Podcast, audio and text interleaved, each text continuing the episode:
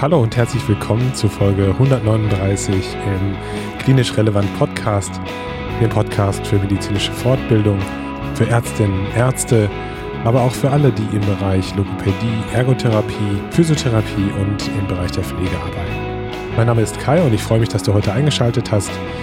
Heute bieten wir dir wieder einen Podcast aus dem Bereich der Logopädie mit unserer logopädischen Expertin Britta Münzer Bevor wir in den Podcast starten, möchte ich wie immer ein paar Sachen anteasern. Falls du uns noch nicht kennst, unseren Podcast bekommst du zweimal in der Woche mit neuen spannenden Themen aus der Welt der Medizin.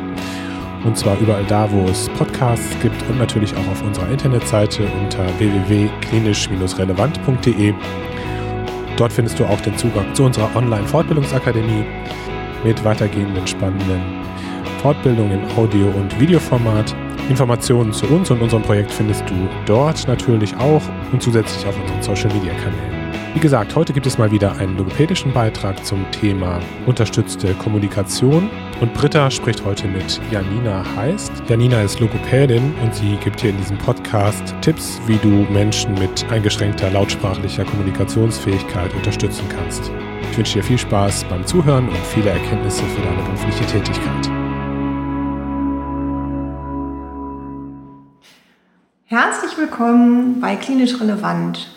Wir wollen heute im Bereich Logopädie zum Thema unterstützte Kommunikation etwas erzählen. Und dazu habe ich meine Kollegin Janina Heist hier eingeladen. Herzlich willkommen. Ich freue mich sehr, dass du dich entscheiden konntest, hier heute mitzumachen. Und bevor wir so richtig loslegen zum Thema OK, stell dich doch gerne einmal selber einmal kurz vor. Gerne. Ich bin die Janina Heist. Ich habe meine Ausbildung zur Logopädin in Ingolstadt gemacht und mein Examen seit 2015. Danach hatte ich knapp dreieinhalb Jahre in einer logopädischen Praxis gearbeitet, in der ich unter anderem auch eine Werkstatt für geistig und mehrfach behinderte Menschen und eine Schule mit dem Förderschwerpunkt geistige Entwicklung betreut habe. Ende 2018 äh, habe ich dann zu Primalog gewechselt und auch hier bin ich in einem Wohnheim und in einer Werkstatt für Kinder und Erwachsene mit Behinderungen tätig. Und während dieser Zeit hat sich die Freude an der Arbeit mit Menschen mit Behinderung entwickelt und auch das Interesse für unterstützte Kommunikation. 2019 habe ich dann eine Fortbildung der Gesellschaft für unterstützte Kommunikation besucht und auch im Rahmen eines Projekts bei Primalog mich intensiver mit dem Thema beschäftigt und jetzt auch die Zeit während Corona genutzt, um an Webinaren teilzunehmen, noch mehr Literatur zu lesen, Material zu erstellen und habe da einfach gemerkt, wie viel Spaß mir diese Arbeit macht und mich deshalb jetzt auch entschieden, dieses Jahr mit der Weiterbildung zur Fachtherapeutin für UK anzufangen. Mhm, prima. Das Thema UK, wir nutzen das jetzt einfach mal als Abkürzung, die auch üblich ist für unterstützte Kommunikation. Ähm, das ist mir in meiner Laufbahn auch immer wieder so begegnet und ähm, mal mehr, mal weniger war man damit beschäftigt. Und äh, ich glaube, es war vor zwei Jahren oder so, wo wir mal so einen Workshop bei uns im Team gemacht haben und viele gesagt haben, äh, UK kenne ich gar nicht, habe ich noch nie was mitgemacht. Und im Laufe des Workshops hat sich eigentlich herausgestellt, oh, wir machen ja an ganz vielen Stellen, machen wir ja schon unterstützte Kommunikation und ähm, vielen, ähm, die im Bereich Sprachtherapie tätig sind, ist das gar nicht immer so bewusst, ähm, dass es an ganz vielen Stellen schon in ihre Arbeit einfließt, auch wenn man vielleicht nicht mit einem Kommunikationsgerät arbeitet oder ne, mit solchen Dingen da unterwegs ist. Vielleicht ähm, deswegen klären wir erstmal, was ist denn eigentlich unterstützte Kommunikation? Was ist darunter unter diesem Begriff überhaupt zusammenzufassen? Darunter versteht man alle Maßnahmen zur Verbesserung der kommunikativen Fähigkeiten bei Menschen, die sich lautsprachlich gar nicht oder nur sehr stark eingeschränkt ausdrücken können. Das heißt Maßnahmen, die jetzt nicht dazu führen, dass die Lautsprache sich verbessert, sondern Maßnahmen, die ich nutze neben der Lautsprache, richtig? Richtig, genau, um die kommunikativen Fähigkeiten ja. zu verbessern und die Teilhabe zu ermöglichen, auch wenn sich jemand lautsprachlich nicht ausdrücken kann. Mhm. Jetzt kriegt man das so mit, dass, ne, wenn, gerade wenn es auch um irgendwelche Kommunikationsgeräte geht, mit Sprachausgabe oder so, dass es da auch ähm, eine gewisse Skepsis gibt bei den Eltern teilweise, die dann befürchten, oh, jetzt äh, spricht der Computer nachher für mein Kind und dann äh, muss das Kind ja nachher gar nicht mehr sprechen lernen und lernt es vielleicht auch nicht. Und es gibt vielleicht auch die ein oder andere Sprachtherapeutin, die befürchtet, sich da quasi selbst mit abzuschaffen, dass jetzt da äh, ein, ein, äh, eine Kommunikationshilfe mit eingebracht wird. Und, ähm, aber das sind ja eigentlich eher ja, Befürchtungen, die man wieder auflösen kann. Das ist ja mehr so die Kategorie Vorurteile. Ne? Was, was ist dir da so begegnet bei deiner Beschäftigung mit dem Thema? Bist du da auch schon mal mit solchen äh, Vorurteilen oder Mythen konfrontiert worden? Ja, richtig.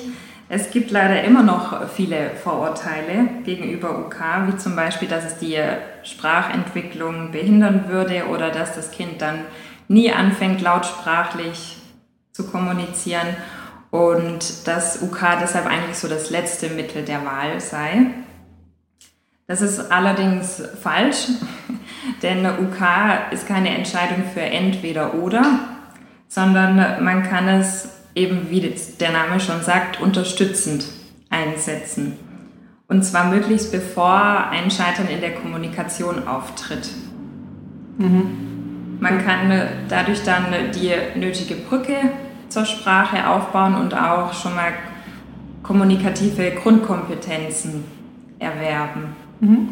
Das betrifft dann insbesondere die äh, unterstützte Kommunikation, wenn man mit Kindern arbeitet, die sozusagen ja auch dann noch in ihrer Sprachentwicklung äh, mittendrin sind oder sie vielleicht auch einfach nicht so altersgerecht entwickeln konnten, wie das äh, ne, ohne die entsprechenden Hindernisse möglich gewesen wäre.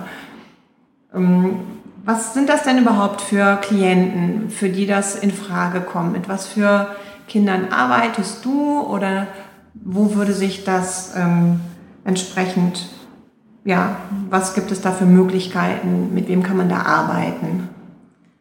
Also die Zielgruppen sind unter anderem Menschen mit angeborenen Beeinträchtigungen, zum Beispiel Kinder mit dem Autismus-Spektrum, mit einer Autismus-Spektrum-Störung oder auch Bewegungsstörungen durch frühkindliche Hirnschädigungen dann aber auch Menschen mit erworbenen Schädigungen. Das betrifft jetzt eher wieder die Erwachsenen, zum Beispiel nach einem Schlaganfall oder nach einem Schädelhirntrauma zum Beispiel oder auch die fortschreitenden Erkrankungen wie ALS, Parkinson oder Muskeldystrophie. Mhm. Da sollte man die Möglichkeiten der unterstützenden Kommunikation auch in Betracht ziehen. Jetzt ist das ja so, gerade ich denke jetzt an, an erwachsene Patienten auch, ähm, die vielleicht sogar noch ähm, in einem Stadium zu uns kommen, wo sie noch recht gut verbal kommunizieren können. Und ähm, dann stellt sich natürlich die Frage, zu welchem Zeitpunkt ähm, biete ich das an? Wann ähm, thematisiere ich das mit dem Patienten? Ähm, wann, zu welchem Zeitpunkt macht es Sinn, ähm, die unterstützte Kommunikation hinzuzunehmen. Und das unterscheidet sich vielleicht auch nochmal äh, in der Arbeit mit den Kindern. Das ähm, wahrscheinlich sind dann nochmal andere Kriterien. Wie sieht das bei den Kindern aus? Wann könnte man da anfangen? Also bei den äh, Kindern sollte man eigentlich möglichst früh anfangen, weil ja jeder Mensch eigentlich vom Beginn seines Lebens an kommuniziert. Und ähm, Deshalb sollte man UK auch nicht erst als letztes Mittel der Wahl sehen, sondern so früh wie möglich einsetzen, damit die Familie direkt erleben kann, wie erfolgreiche Kommunikation funktioniert und dass man auch in der Sprachentwicklung die sensiblen Phasen direkt nutzen kann, um auch diese Vorausläuferfähigkeiten aufzubauen und ähm, dass es da gar keine so starken Defizite dann gibt. Mhm. Bei Erwachsenen sollte man das dann möglichst auch rechtzeitig nutzen, damit es, damit sie sich entsprechend ihrem Kommunikationsbedürfnis auch weiterhin ausdrücken können. Also dass sie nicht in eine Situation kommen, wo das nicht mehr möglich ist, sondern dass die Teilhabe einfach mhm. durchgehend gewährleistet wird. Mhm. Ja, also bei, ähm, bei Erwachsenen, gerade mit progredienten Erkrankungen, ähm, finde ich das schon schwierig, sage ich mal. Ähm, wann biete ich das sozusagen an oder wann thematisiere ich das? Ähm, weil gerade wenn ich jetzt, ich denke jetzt mal an eine ALS-Erkrankung, ähm, wenn ich das sozusagen in dem Moment anbiete, wo ich sage, jetzt ist hier die ähm, verbale Kommunikation nicht mehr entsprechend dem Kommunikationsbedürfnis möglich, dann habe ich ja erstmal noch einen ziemlich langen Weg vor mir, bis ich vielleicht das entsprechende äh, Gerät zur Verfügung habe. Ne? Und wenn ich es zu früh, also was heißt zu früh, wenn ich es früher anbiete, ist der Patient vielleicht noch in einer ähm, Krankheitsphase oder in einer Auseinandersetzung mit seiner Krankheit, wo er da eigentlich noch gar nicht bereit für ist, an den Moment zu denken, irgendwann kann ich vielleicht nicht mehr sprechen. Ne? Das ist, äh, glaube ich, ein ganz sensibler Punkt, so, wo man viel Fingerspitzengefühl braucht, um da den richtigen Moment zu finden.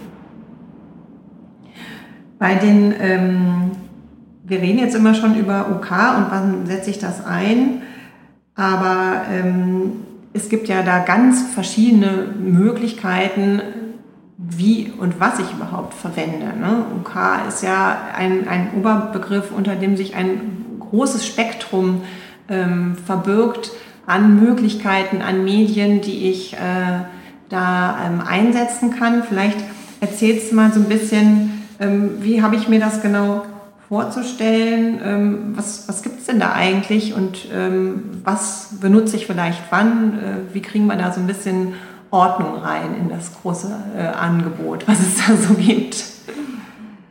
Also grundsätzlich werden körpereigene und körperfremde Kommunikationsmittel unterschieden. Und man muss bei jeder Person nochmal unterscheiden, je nach motorischen und kognitiven Fähigkeiten, welche Art von UK für die Person am besten passt.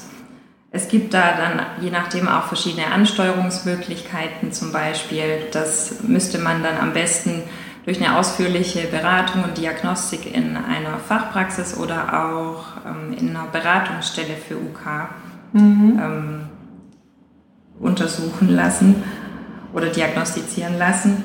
Jetzt zu den körpereigenen Kommunikationsformen zählen zum Beispiel auch Gesichtsausdrücke oder Haltungen, Bewegungen, auch Bewegungen der Augen, wenn die gezielt ähm, angesteuert werden können. Gesten oder auch Gebärden zählen auch zu den körpereigenen Kommunikationsformen oder auch Laute, wenn die Person lautieren kann. Zu den körperfremden Kommunikationsformen da zählen einmal die nicht elektronischen Kommunikationshilfen und die elektronischen. Unter nicht elektronisch kann man sich zum Beispiel Gegenstände vorstellen oder Fotos, Zeichnungen äh, oder Schrift, Kommunikationstafeln und Kommunikationsbücher gibt es zum Beispiel auch. Ähm, und unter den elektronischen Kommunikationshilfen wird auch nochmal unterschieden. Da gibt es einmal einfache Hilfen, wie zum Beispiel sprechende Tasten. Die kann man auch ganz gut zur Kommunikationsanbahnung nutzen, um zum Beispiel das Ursache-Wirkungsverständnis zu erarbeiten. Da kann man beispielsweise die Taste mit Spielzeugen adaptieren. Das heißt, die Person kann dann über den Druck auf die Taste ein Spielzeug aktivieren, dass sich Tiere bewegen oder der Zug losfährt oder man könnte auch in der Küche zum Beispiel den Mixer damit verbinden, dass dann das Kind der Mutter beim Kochen helfen kann und dann eben merkt, sobald ich diese Taste drücke, passiert auch was. Was ja auch für die Sprache ganz wichtig mhm. ist. Man sagt etwas und äh, der andere nimmt das wahr und ähm, es passiert dann auch was. Oder die Taste können auch ganz gut zum Dialogaufbau genutzt werden. Da arbeitet man mit sogenannten Plauderplänen. Das ist eine Art Drehbuch für alltägliche Dialoge, wodurch der UK-Nutzer das Gespräch aktiv mitsteuern kann und selbst aktiv werden kann. Mhm. Das heißt, es ist, geht erstmal darum, gerade bei solchen ähm, Medien wie diese Taste, dass das Kind überhaupt erstmal erkennt, es gibt eine Verbindung zwischen dieser Taste und einem in einem Ergebnis sozusagen. Ich äh, kann etwas bewirken, indem ich diese Taste drücke. Hm? Richtig. Genau. Und das ist im Prinzip parallel zu der, zu der ähm, ja, sage ich mal, physiologischen Sprachentwicklung, wo ja auch dieser Entwicklungsprozess erstmal stattfinden muss, dass diese Verknüpfung hergestellt wird. Ne? Das äh, darf man nicht vergessen, dass eben ein Kind, was keine Lautsprache entwickelt hat oder da eben Schwierigkeiten hat, aber diese ganzen vorhergehenden Fähigkeiten, diese Vorausläuferfähigkeiten ja auch erst entwickeln muss, um dann ähm, das angebotene Medium für Sprache nutzen zu können. Ne? Das äh, darf man nicht vergessen, dass man dann nicht einfach sagt, okay, du musst die Wörter ja nicht mit dem Mund formen, dann kannst du jetzt einfach hier auf die Tasten drücken und wenn du auf den Hund drückst, dann sagt das Ding Hund und dann kannst du einfach da loslegen. Ne? Das, so funktioniert es nicht. Richtig. Ja, okay. Genau. Und ja. dafür nutzt man eben diese einfachen Hilfen. Mhm. Es gibt dann aber auch die komplexeren dynamischen Hilfen. Dazu zählen unter anderem die Kommunikationsgeräte wie Talker mit äh, komplexeren Oberflächen und auch verschiedenen Kommunikationsstrategien, wo die Nutzer dann Zugriff haben auf einen umfassenden Wortschatz oder auch auf Grammatikfunktionen. Mhm. Da hat man dann schon deutlich mehr Möglichkeiten als jetzt nur mit so einer Taste. Mhm. Und das erfordert dann aber natürlich wieder entsprechende äh, Fähigkeiten auf Seiten des Klienten, der das nutzt, weil er eben diese, diese Funktion ja auch äh, bedienen können muss. Und dann gibt es wahrscheinlich verschiedene Ebenen, wo man dann entsprechende semantische Felder auswählen kann oder entscheiden kann, ne, möchte ich hier eine, einen fertig, fertig formulierten Satz einfach abrufen, wie Hallo, wie geht's oder Guten Morgen oder sowas, oder will ich selber ähm, den Satz individuell gestalten. Das ist dann schon sehr komplex dann bei diesen Sprachcomputern. Ne? Mhm. Richtig, ja. genau. Da kann man dann auch auswählen, zum Beispiel, wie viele Symbole sollen überhaupt auf einer ähm, Seite sein, wie groß müssen die Felder sein, dass sie dann auch angesteuert werden können. Und da gibt es ziemlich viele Möglichkeiten, um das wirklich für den UK-Nutzer auch gut anpassen zu können. Oder als Hilfen gibt es zum Beispiel auch Fingerführraster, dass man die, das Symbol besser treffen kann. Oder auch die Möglichkeit, dass man die Symbole über die Augen. Ansteuert. Mhm. Wie ähm, funktioniert diese Anpassung? Du hattest eben eine ähm, Beratungsstelle, glaube ich, angesprochen, an die man sich wenden kann. Vielleicht, äh, da geben wir gerne auch noch äh, die E-Mail-Adresse nachher ähm, in den ähm, Newsletter hierzu an. Und wie ist aber dann der Weg? Das heißt, wer stellt mir das ein? Muss ich das, ähm, müssen die Eltern das machen? Macht das der Therapeut? Ist das die Beratungsstelle oder der Hersteller? Wie funktioniert das, wenn jetzt eine Familie nach dem geeigneten Gerät für ihr Kind sucht? Also im besten Fall sucht man sich eben eine geeignete Beratungsstelle, macht dann da einen Termin aus und die bringen dann oft auch verschiedene Sachen mit, die man erstmal ausprobieren kann, damit man rausfindet, was passt denn für die Person am besten und die unterstützen einen dann auch beim kompletten Ablauf. Das heißt, bei der Beantragung mit den Krankenkassen sobald es dann genehmigt wurde und das Gerät da ist, dann bringt das auch ein Mitarbeiter der Beratungsstelle zu dem ähm, UK-Nutzer und stellt es dann auch genau vor und leitet dann auch die Eltern oder das Umfeld nochmal an, wie man da jetzt starten sollte am besten. Mhm. Das finde ich prima, weil diese Stelle hat dann ja wahrscheinlich auch von verschiedenen Herstellern unterschiedliche ähm, Medien, die, sie, die man sich dann da angucken kann. Ich selber habe die Erfahrung äh, schon mal anders gemacht und habe ähm, halt, was ja auch die Herstellerfirmen anbieten, dann den äh, entsprechenden Außendienstmenschen äh, dieser Firma ähm, eingeladen, um mit der Patientin zusammen das ähm, mir anzugucken, was es da gibt und ob, das, ob sie sich das vorstellen kann, damit zu arbeiten. Und ich muss leider sagen, das war nicht so besonders erfolgreich. Ne, das ist, ähm, ja, als Therapeut ähm, vergisst man das manchmal, dass einfach äh, andere Personen, die jetzt nicht therapeutisch arbeiten oder da nicht so häufig mit, mit solchen Patienten zu tun haben, ähm, sich nicht so schnell auf diese Person einstellen können. Ne? Und das sieht man dann, wenn man dann schon in dem Termin drin ist und merkt so, oh, das geht hier gerade gar nicht. Das, und äh, ich hoffe, dass äh, so eine Beratungsstelle da etwas anders aufgestellt ist. Die haben ja auch kein Interesse, irgendwie was zu verkaufen und haben natürlich ein viel größeres Spektrum, ähm, weil sie eben dann von verschiedenen äh, Anbietern da Sachen einem zeigen können. Ne?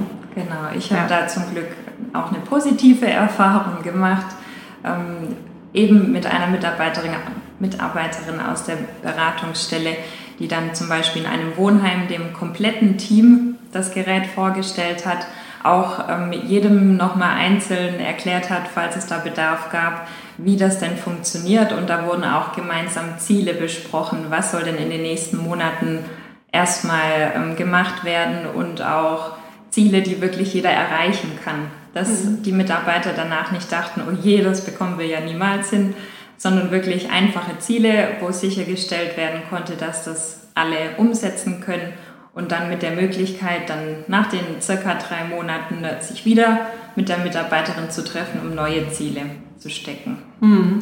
Das ist natürlich klasse, weil da kommen wir wahrscheinlich gleich auch noch drauf. Ähm, es ist ja ganz wichtig, dass eben, wenn jetzt eine Kommunikationshilfe angeschafft wird, die eben sehr gut in den Alltag äh, des Klienten integriert ist.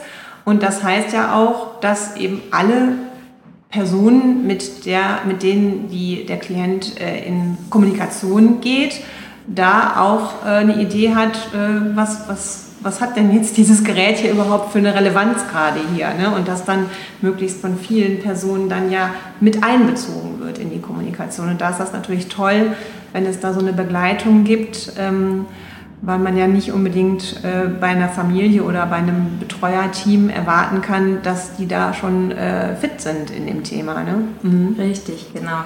Das ist auch so die schwierigste Frage. Wenn man jetzt den ganzen Weg gegangen ist mit der Beantragung und das Gerät ist jetzt da, dass man äh, sich dann überlegt, okay, was macht man jetzt damit? Wie fängt man an?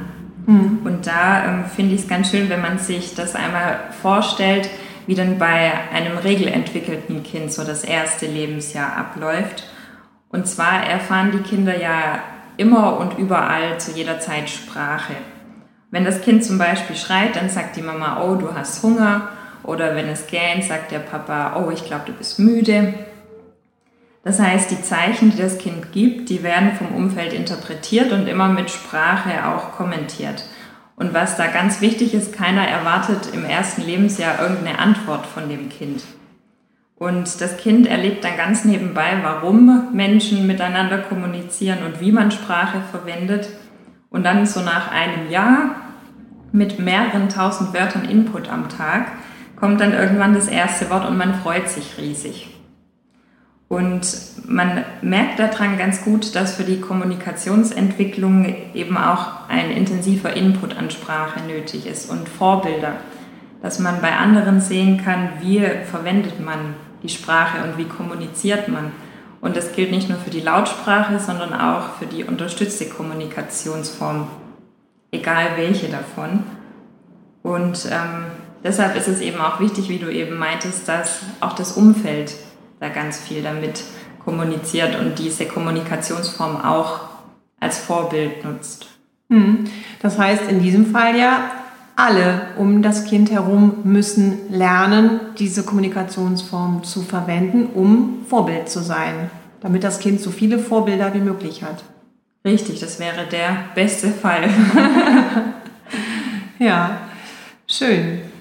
Und ähm, ne, wenn ich mir jetzt vorstelle, es gibt da den Taster, es gibt ähm, vielleicht einen Talker, der eine Sprachausgabe hat, sei es, dass es über ein Display bedient wird oder über einen anderen Eingang. Ähm, wie fange ich an? Das heißt, wie, ne, was ist sozusagen der erste Schritt? Wie kann ich mir das vorstellen, ähm, wie ich das Kind an, diesen, an diese Hilfe heranführe? Jetzt hattest du eben schon gesagt, ne, es gibt zum Beispiel diese Taster, die kann ich dann integrieren und dann kann das Kind halt ähm, auf den Taster drücken und, und sieht, was passiert jetzt. Zum Beispiel in der Küche kann es jetzt immer mitmachen. Ne? Ähm, wie kann ich mir das noch konkret vorstellen? Wie könnten solche Situationen aussehen? Genau, also äh, im Rahmen mit dem Taster sind es eben äh, auch vor allem die Vorausläuferfähigkeiten, die man da trainiert, oder eben äh, für einfache Dialoge, was ich vorhin meinte mit den Plauderplänen. Wenn man jetzt aber schon eine Kommunikationsform hat, wo man auch einen größeren Wortschatz zur Auswahl hat, sei es jetzt Symbole oder auch den Talker, ähm, gibt es da verschiedene Techniken, wie, womit das Umfeld arbeiten kann. Zum einen, dass das Umfeld eben auch Vorbild ist und die unterstützte Kommunikation auch nutzt, wenn sie selbst was sagen wollen. Also wenn ich sagen möchte, oh, ich habe Hunger, dann drücke ich zum Beispiel Hunger auch auf dem Taster. Oder ähm, wir sind auch Dolmetscher. Das heißt, wenn wir merken, dass die Person irgendwas sagen möchte und wir wissen, was sie sagen möchte, dann können wir das auch zum Beispiel auf dem Talker ähm, versprachlichen, dass wir sagen, oh, ich merke schon, du möchtest nochmal. Mhm. Dafür müsste ich aber ja vorher ähm, den Talker entsprechend eingestellt haben, dass ich zum Beispiel auf oberster Ebene jetzt die Symbole habe, für die Sachen, wo ich sage, das ist jetzt erstmal das Ziel, das zu erarbeiten. Und das kann ich dann an diesem Gerät entsprechend individuell einstellen oder wie funktioniert das? Also es gibt verschiedene Oberflächen, je nach Programm gibt es da auch Unterschiede. Es gibt Programme, die man komplett selbst gestalten kann. Da kann man die kompletten Seiten selbst ähm, einstellen und den Wortschatz auswählen, den man jetzt am Anfang einsetzen möchte. Es gibt aber auch vorgefertigte ähm, Kommunikationsoberflächen. Und da sollte man sich im Voraus dann schon so ein bisschen damit beschäftigen, unter welchen Oberbegriffen findet man denn was, damit man das dann auch dem Kind zum Beispiel vormachen kann. Und das Kind guckt dann ganz oft zu, wo drückt man denn jetzt drauf und wie kommt man denn dahin. Und ähm, dass man das einfach immer wieder und immer wieder verwendet und erstmal gar nicht von dem Kind erwartet, dass es da auch drauf drückt, sondern es darf mir erstmal nur zugucken. Mhm. Das heißt, ich spiele mit dem Kind, äh, habe eine Spielsituation, der Talker liegt vielleicht daneben und immer wenn ich ein Wort modellieren möchte, nennt man das, glaube ich, ne?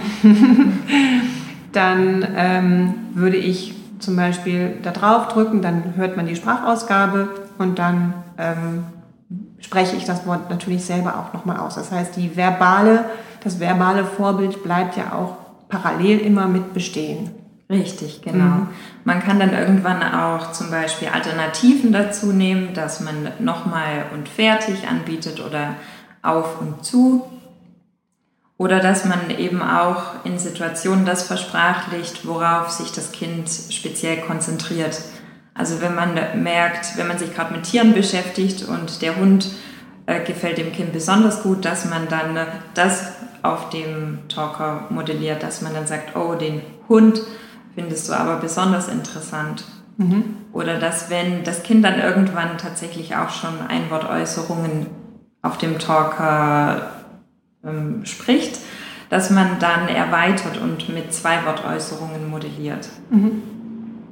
Ja, und das, das ist jetzt ähm, am Beispiel des Talkers, aber das könnte zum Beispiel auch eine Bildkarte sein. Ne? Wenn man jetzt ähm, vielleicht mit einem anderen Klienten mit Bildkarten arbeitet oder Gesten sind ja auch äh, entsprechend möglich, dann würde man die Geste dann parallel machen ne? und, und, dann entsprechend unterstützen. Genau, oder auch mit Gebärden mhm. oder mit Kommunikationsbüchern. Also das Prinzip ist überall das gleiche.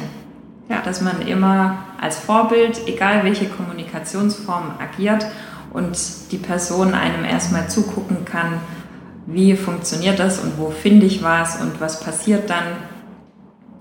Hm.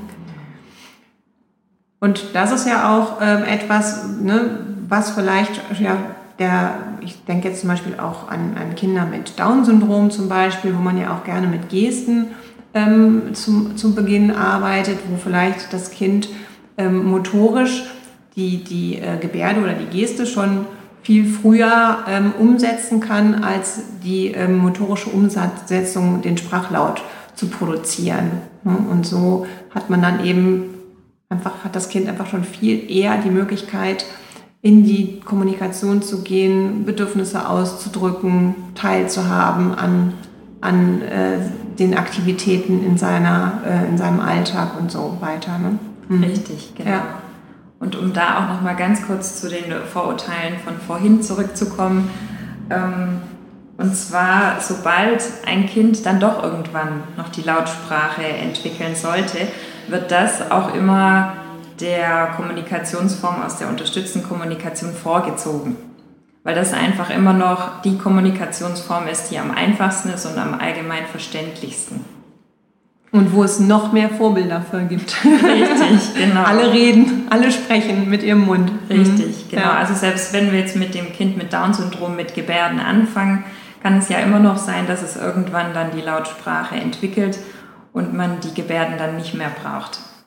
Mhm. Also da ist nochmal ganz wichtig zu sagen, dass UK die verbale Sprachentwicklung auf gar keinen Fall hemmt. Mhm. Ja, das habe ich auch auf jeden Fall so erlebt und die ähm, Kinder haben auch so viel Spaß daran, wenn sie das ähm, merken, wenn sie die Gebärde nutzen oder die Taste drücken oder ne, das, was man ihnen anbietet, dass ähm, dann eben dieses gemeinsame Verständnis über das Gleiche entsteht, wie eben sonst, wenn ein gesprochenes Wort ähm, im Raum steht ähm, und sie merken, hey, der, der andere, das, ich habe jetzt damit etwas bewirkt bei dem anderen, der hat verstanden, was ich meine. Ich wollte sagen, guck mal, da ist der Hund und ich habe auf den Hund äh, getippt oder die Gebärde für den Hund gemacht. Ne? Richtig, mhm. genau. Das erlebe ich auch immer wieder mit den Kindern im Wohnheim, wenn ich da mit den Talkern jetzt zum Beispiel arbeite dass ähm, die einen dann richtig anstrahlen, wenn sie merken, sie können da jetzt wirklich in Kommunikation treten und es passiert was, wenn sie das drücken oder sie können mitbestimmen, mhm. was wir jetzt spielen oder ob sie jetzt ein Lied singen möchten zum Beispiel oder auch wenn sie gar keine Lust mehr haben. Ein Mädchen hatte ich einmal in Therapie, das hatte überhaupt keine Lust auf Logopädie an dem Tag und dann habe ich das genutzt und diesen Wortschatz dann eben äh, gemodelt als Vorbild. Und oh, ich merke schon, du hast heute keine Lust. Und das fand sie dann auch wieder total lustig und mhm. hat dann da wieder gelacht, weil sie das schön fand, dass das auch aufgegriffen wurde. Ja, ja also das Bedürfnis ähm, zu kommunizieren ist einfach bei jedem Menschen da und man darf auch nicht vergessen, es gibt ja auch ganz viele ähm, die ähm, eben hauptsächlich in ihren motorischen Fähigkeiten eingeschränkt sind, in ihren kognitiven Fähigkeiten aber überhaupt nicht. Und dann natürlich durch diese Eingrenzung da wirklich äh, ja, ganz viel fehlt, wo, wo sie nicht äh, mit ihren Gedanken sich nicht nach draußen bewegen können. Ne? Und man da im Prinzip einfach so, ein, so einen Kanal öffnet, wo das jetzt endlich äh, auch dahin weitergehen kann. Ne? Richtig, mhm. genau. Und man muss auch gar keine konkreten Lernsituationen erschaffen, um mit den Kommunikationsformen arbeiten zu können, sondern im Alltag kann man eigentlich äh, jede Situation nutzen, sei es zum Beispiel beim Kochen, dass man dann auf dem Talker oder auf den anderen ähm, Kommunikationsformen dann modelliert, zum Beispiel, ähm, wir müssen den Salat noch waschen oder wir brauchen noch mehr Wasser zum mhm. Beispiel oder beim Bücherlesen, da eignen sich Wimmelbilder ganz gut. Da gibt es immer ganz viel, was man benennen und suchen kann. Oder auch einfach beim Spielen, bei Rollenspielen mit Tieren, Playmobil-Figuren oder auch bei Karten- oder Gesellschaftsspielen, dass man dann den Wortschatz nutzt. Ich bin dran, du bist dran, ich gewinne, verloren mhm. zum Beispiel. Oder auch ähm, je nach Situation, ob man spazieren geht, ob man im Zoo ist oder Bus fährt. Es gibt eigentlich immer was in den Situationen, was man nutzen kann, um als Vorbild da zu agieren und entsprechend den Wortschatz zu nutzen. Mhm. Das ist dann ja mehr so die Aufgabe auch der Eltern oder der Betreuungspersonen. Wie sieht das dann in der logopädischen Behandlung aus? Du wirst ja wahrscheinlich nicht immer mit den Kindern kochen und in den Zoo gehen. Wie kann man sich das genau vorstellen? Wie würdest du da vorgehen? Also mit den äh, Kindern nutze ich hauptsächlich jetzt so den Bereich Spielen und ähm, dass die Kinder sich ein Spiel aussuchen dürfen Und entsprechend ähm, des Spiels schaue ich dann, äh, welchen Wortschatz ich nutzen kann, um zu modellieren. Manchmal sind es Spiele, da geht es um Farben, dann nutzen wir das zum Beispiel. Oder wie ich eben meinte, mit Ich bin dran, du bist dran. Oder ähm, du hast gewonnen, ich habe verloren. Mhm. Möchtest du nochmal oder sind wir fertig? Ja, prima. Genau. Gibt es denn ähm, irgendwelche Ausschlusskriterien, dass man sagt, bei dieser Person ähm, funktioniert UK einfach nicht. Da, da können wir leider nichts machen. Das äh, kann man hier nicht einsetzen. Also nicht, dass ich wüsste. Da muss ich gerade an ein Zitat aus der Fortbildung denken, die ich 2019 gemacht habe. Und zwar fing die Fortbildung an mit dem äh, Satz, Atmen ist die einzige Voraussetzung, die re relevant ist für Kommunikation. So einfach ist das. Mhm. Man muss nur das passende Medium oder noch die passenden Hilfen finden. Ja, ähm, und das ist vielleicht auch ein, ein äh, Appell, sage ich mal, an unsere Kolleginnen und Kollegen, ähm, auch den, den Mut zu haben, einfach loszulegen. Ne? Wenn man, wenn man äh, mit einem Klienten konfrontiert wird, der eben, wo man auch der verbalen, ähm, dem verbalen Kanal eben einen langen Weg vor sich hat oder vielleicht erkennbar ist, dass man da auch in der verbalen Sprache äh, voraussichtlich nicht ankommen wird, einfach den Mut zu haben, loszulegen und ähm, was äh, anzubieten. Ne? Und äh, dass, dass eben die Schwelle ganz niedrig eigentlich ist. Ne? Ich glaube, bei vielen Kolleginnen denkt man immer so, oh Gott, OK, das äh, kenne ich nicht, ne? kann ich nicht. Richtig, genau. Ja, mhm. ganz genau.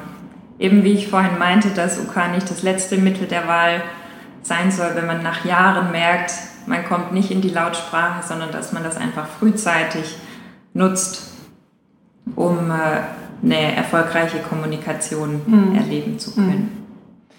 Jetzt hast du eben erzählt, du hast dich ja da schon ein bisschen länger mit beschäftigt ähm, und ähm, hattest auch in deiner, während deiner äh, Zeit hier bei Primalog die Möglichkeit, da an einem Projekt teilzunehmen und hast ja jetzt dich entschieden, da in das Thema noch tiefer einzusteigen. Vielleicht erzählst du uns da noch so ein bisschen was von. Ähm, was hast du denn da vor? Wo geht's hin? genau, also ich habe entdeckt, dass es jetzt seit 2018 die Möglichkeit bei Prolog in Köln gibt, in Zusammenarbeit mit dem Zentrum für unterstützte Kommunikation in Mörs, die Weiterbildung zur Fachtherapeutin für unterstützte Kommunikation zu machen. Ähm, die Weiterbildung geht über einen Zeitraum von ungefähr zwei Jahren und besteht aus acht Modulen. Das kann man sich dann äh, so vorstellen, dass das immer von Freitag bis Sonntag ist, eben auf die zwei Jahre verteilt und ähm, der Schwerpunkt natürlich aber auch auf den praktischen Inhalten liegt. Das heißt, zwischen den Modulen soll man dann das neue Wissen direkt in den Praxisalltag integrieren, dann wieder berichten, wie es geklappt hat und ähm, auch zum Beispiel noch ein paar Stunden in einer Einrichtung hospitieren, die sich da auf UK spezialisiert hat. Mhm. Und ähm, das deckt jetzt das komplette Spektrum ab oder gibt es da, setzt das auch nochmal einen Schwerpunkt, meinetwegen auf, auf Kinder oder ähm, ist das völlig unabhängig und deckt das ganze Spektrum ab? Weißt du das schon, wo es da so hingehen wird? Ähm, also so wie ich es jetzt verstanden habe, anhand von der Inhaltsbeschreibung deckt es da wirklich das ganze Spektrum ab. Und was ich auch besonders interessant finde, ist, dass man da auch wirklich die äh, Diagnostik nochmal lernt, um äh, das wirklich genau einschätzen zu können, welche Kommunikationsform für welchen ähm, Klient oder mhm. Patient mhm. hilfreich ist, weil es einfach so viele Möglichkeiten gibt im Bereich der unterstützten Kommunikation und da erstmal das Passende zu finden gar nicht so einfach ist. Ja, ja, das, äh, das habe ich auch schon erlebt. Also gerade wenn man dann so irgendwo auf einer Messe vielleicht ist und irgendwie ein Gerät ähm, sieht und dann denkt so, hm, passt das jetzt auf meinen Patienten? Nee, der kann ja die Taste vielleicht gar nicht finden oder der hat ein ähm, eingeschränktes Gesichtsfeld und, und so weiter. Also da gibt es ja viele, viele äh, Hürden, die man da auch teilweise überbrücken muss. Aber das ist natürlich prima, wenn man da einfach nochmal eine genaue Einschätzung hat, wo muss man darauf achten, was, ähm, was gibt es für Möglichkeiten einfach auch, ne, um dann eben auf die verschiedenen Einschränkungen dann auch entsprechend einzugehen und das Passende zu finden. Ja, prima, das finde ich sehr spannend und ich bin ganz neugierig, ähm, wenn du da so ein bisschen berichtest, wenn du äh, gestartet hast mit deiner äh, Weiterbildung. Und ähm, ja, vielleicht ergibt sich dann ja nochmal die Gelegenheit, da nochmal in ein bestimmtes Thema ein bisschen tiefer einzusteigen im Bereich UK, wenn du dich dann noch schlauer gemacht hast. Gerne. Wollen wir so ein bisschen partizipieren an deiner Arbeit, die du reingesteckt hast. Und ähm, ja, ich glaube, jetzt haben wir erstmal schon einen ganz guten Überblick über das ganze Thema so gegeben und ähm, euch vielleicht ein bisschen neugierig gemacht oder ermutigt, euch da äh, mit zu beschäftigen und äh, ranzuwagen, falls ihr es bis jetzt noch nicht gemacht habt. Ich danke dir, dass du hier heute uns berichtet hast und dich hier ähm, ja, bereit erklärt hast, mit mir das Gespräch zu führen. Vielen Dank und vielleicht ja noch auf ein nächstes Mal. Genau, sehr gerne. Vielen Dank, dass du heute wieder zugehört hast. Wir hoffen sehr, dass dir dieser Beitrag gefallen hat und dich bereichert hat. Bitte beachte auch unsere Shownotes zu diesem Podcast, wo du noch weiterführende Informationen zu dem heutigen Thema finden kannst. Wenn dir dieser Beitrag gefallen hat, dann teile ihn doch gerne mit deinen Kolleginnen und Kollegen, damit auch andere davon profitieren können. Und natürlich darfst du uns auch gerne eine positive Bewertung bei Apple Podcasts hinterlassen. Das würde uns sehr freuen. Wenn du Lust hast, auch einmal mitzumachen, dann darfst du dich gerne melden unter kontakt.klinisch-relevant.de. Vielleicht gibt es ja ein Thema, das dich besonders interessiert und äh, in dem du dich besonders gut auskennst. Melde dich einfach gerne bei uns. Bevor ich dich jetzt verabschiede, möchte ich dich noch mal kurz auf unsere Internetseite unter www.klinisch-relevant.de hinweisen. Dort kannst du auch unseren Newsletter abonnieren und da findest du auch eben, wie erwähnt schon, unsere Online-Fortbildungsakademie. Auf YouTube, auf Instagram, auf Facebook und auf LinkedIn sind wir, sind wir zusätzlich aktiv. Schau gerne mal auch hier vorbei und hinterlasse uns einen freundlichen Kommentar. Ich hoffe, dass du beim nächsten Mal wieder einschaltest. Bis dahin wünsche ich dir, dass du gesund bist und bleibst. Mach's gut. Bis zum nächsten Mal. Ciao.